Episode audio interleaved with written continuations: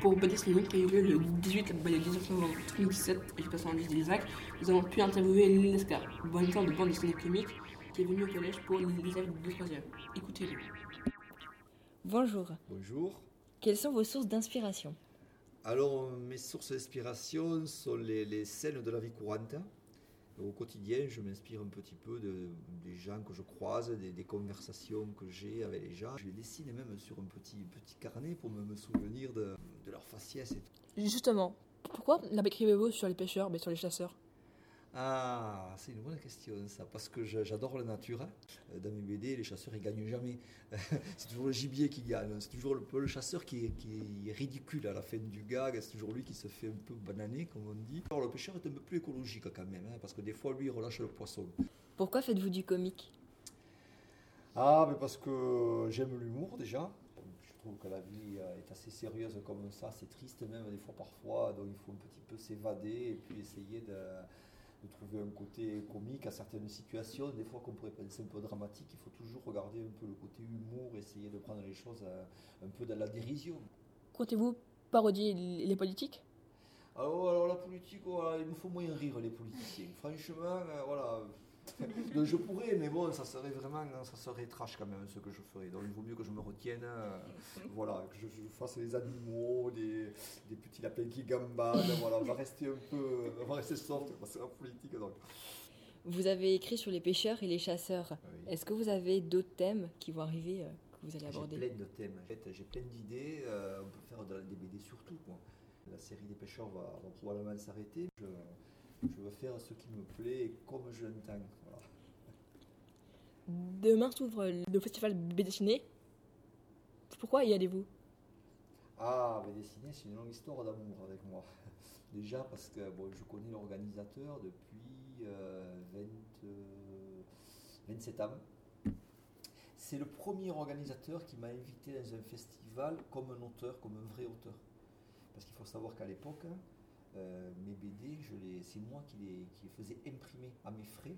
Et puis je parcourais la, France avec ma voiture hein, pour vendre mes albums de BD. C'était le premier festival où j'étais invité comme un auteur. Donc c'était génial. Puis J'ai reçu euh, vraiment comme un roi, comme les autres. hein. C'est la première fois que j'étais bien reçu. Et là, l'organisateur m'a dit qu'il me connaissait parce qu'il m'avait vu dans un festival, euh, qu'il avait après aimé ce que je faisais. Ah, j'ai dit, c'est génial. Et puis, l'année suivante, j'ai été réinvité. En plus, en Alsace, on dédicace beaucoup. Donc les gens, ils n'ont pas d'a priori. Ils viennent et puis euh, ça leur plaît, ils achètent. Et c'est pas forcément les vedettes qui ont la primeur. Donc là, j'arrêtais pas de dédicacer, j'étais content comme tout. Ah, alors ça m'a encouragé à continuer. Et puis bon, on a, vraiment sympathisé avec euh, le directeur de, de BD Ciné et j'ai été invité chaque année. C'est à BD Ciné aussi où j'ai eu le seul prix de ma carrière, le premier et le dernier prix de ma carrière, qui était, je vous fais deviner, le, Le- prix Ricard. Et j'ai gagné une bouteille de Ricard et six verres y avait marqué Ricard. La honte. La honte. Alors à l'époque j'avais des cheveux et j'avais les cheveux un peu hirsutes sur la tête, j'avais comme ça, mais ils montaient tout droit. Et alors le patron de Ricard, qui, qui venait à chaque week-end, qui a buvé autant qu'il en vendait d'ailleurs, il m'appelait le hérisson de Montpellier. C'était resté ça, le hérisson de Montpellier. J'avais eu le prix Ricard, une espèce de coupe horrible en plastique, hein. et puis une bouteille de Ricard avec des verres. Quelles études avez-vous fait? Si, bon, j'ai pas fait grand chose en fait. hein. Euh, j'ai juste mon, mon brevet. J'ai juste mon brevet des collèges. Et puis après, bon, j'ai, suis parti en seconde, mais ça n'a pas trop marché. Je voulais, euh, à l'époque, me à la mécanique, hein, mécanique automobile, mécanique, mécanique moteur. Donc j'ai fait. J'étais, mal orienté en fait. On m'a dit Tu sais dessiner? Oui, je veux faire du dessin. Ben, tu vas aller dans le dessin industriel. Ah bon? Alors je, me suis retrouvé en seconde à dessiner des pièces de mécanique qui me, me plaisait pas. Ça, j'ai appris des choses, mais bon, c'était pas du tout les dessins que je voulais faire. Moi, je voulais faire des petits bonhommes, je voulais faire des, des trucs rigolos. Et là, la mécanique, euh, le dessin mécanique, c'était pas du tout ça. Quoi. Je me suis retrouvé à travailler sur des grosses machines-outils, tu sais, des tours, des fraiseuses, des étolimeurs, je savais même pas que ça existait. Quoi. Et alors, euh, un jour, j'ai un copain qui est allé se renseigner au centre de, recrutement de l'armée. Oh, j'ai dit, je t'accompagne. hein. Alors, euh, ils avaient la- le bagou facile, les militaires. Ils m'ont dit Ouais, vous voulez faire la mécanique Venez, rentrez dans l'armée, vous faites ça. Alors j'ai signé. Je suis resté trois mois quoi en fait, parce que c'est pas du tout un mécanique en moteur, ils m'ont donné un fusil, et puis il fallait courir dans les prés, à faire la guéguerre et tout. euh, mais j'ai dit, qu'est-ce qu'on a fait la mécanique? Alors le mec m'a rionné, il m'a dit, mais la mécanique ici, vous êtes à l'infanterie, vous n'êtes pas dans la mécanique. hein. Il m'a dit. Alors bon, ben, il y a bon, qu'est-ce qu'on a, ne ferait pas la mécanique hein. ici. Vous êtes dans l'infanterie, vous allez partir dans les colonies, euh, euh, dans le désert et tout. Mais j'ai dit, ça c'est pas pour moi ça. Donc, j'ai réussi à résilier mon contrat et je me suis retrouvé à la rue, les mains dans les poches, sans rien, aucun bagage, rien. Alors moi j'ai pris ma valise, je suis monté à Paris, euh, je me suis fait embaucher, j'ai travaillé un petit peu à la SNCF, après je suis, bon, j'ai passé des, la promotion interne, je suis arrivé euh, bon, assez élevé, puis après je suis redescendu sur Nîmes, où j'ai travaillé un petit peu dans la rénovation des, des bâtiments, des logements. Et puis bon, il est arrivé le moment où j'ai dit bon maintenant voilà, j'ai remboursé ma maison, ma voiture, j'ai envie de faire ce que je, ce que je veux et je me suis, euh, je me suis mis dessinateur. Voilà. Je me suis vraiment à plein temps dessinateur, ça commençait à marcher un petit peu mes séries, euh, voilà. Et j'ai appris tout seul en fait, comme Ouais. je leur expliquais en classe, j'ai commencé à copier, d'abord à décalquer. À l'époque, il y avait du papier carbone, hein, je ne sais pas si vous Ah connaissez ça, le papier carbone, euh, je, je choisissais, dès que j'avais un petit peu d- d'argent de poche, hein, j'économisais, puis j'a- j'allais m'acheter des petits comics, là, des... alors à l'époque c'était Popeye et Tartine, hein, et alors je mettais le carbone dessous avec une feuille de papier, et puis je, je décalquais, je décalquais ma Tartine et mon Popeye euh, pendant des heures entières, après je les recopiais aussi, je m'amusais à les recopier, et puis euh, de, fil en aiguille, après j'ai commencé à créer des personnages un petit peu, mes copains de classe, euh, tout ça, raconter des petites histoires aussi, parce que j'adorais ça.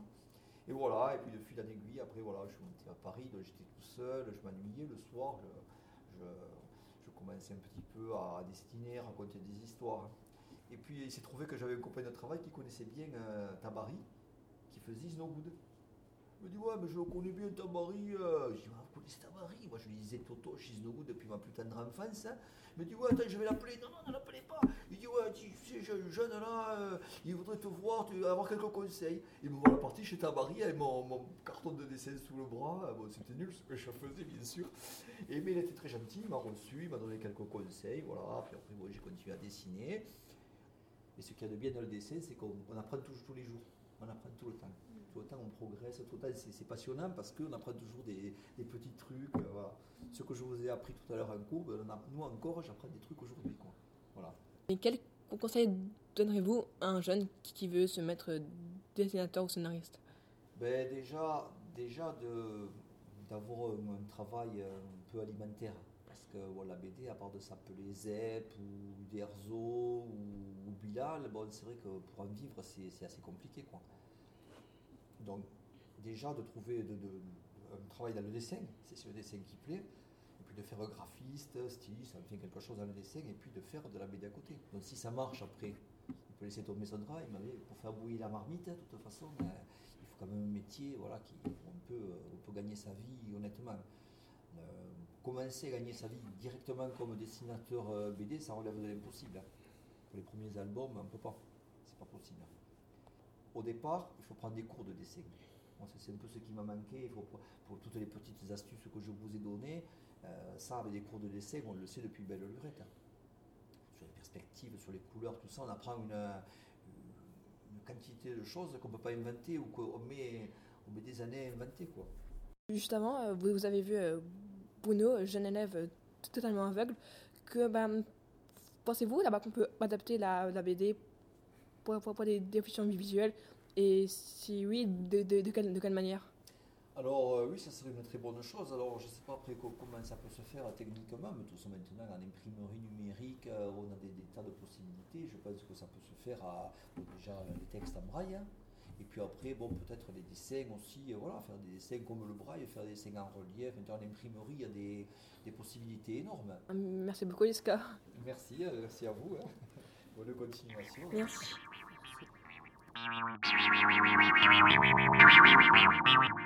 You.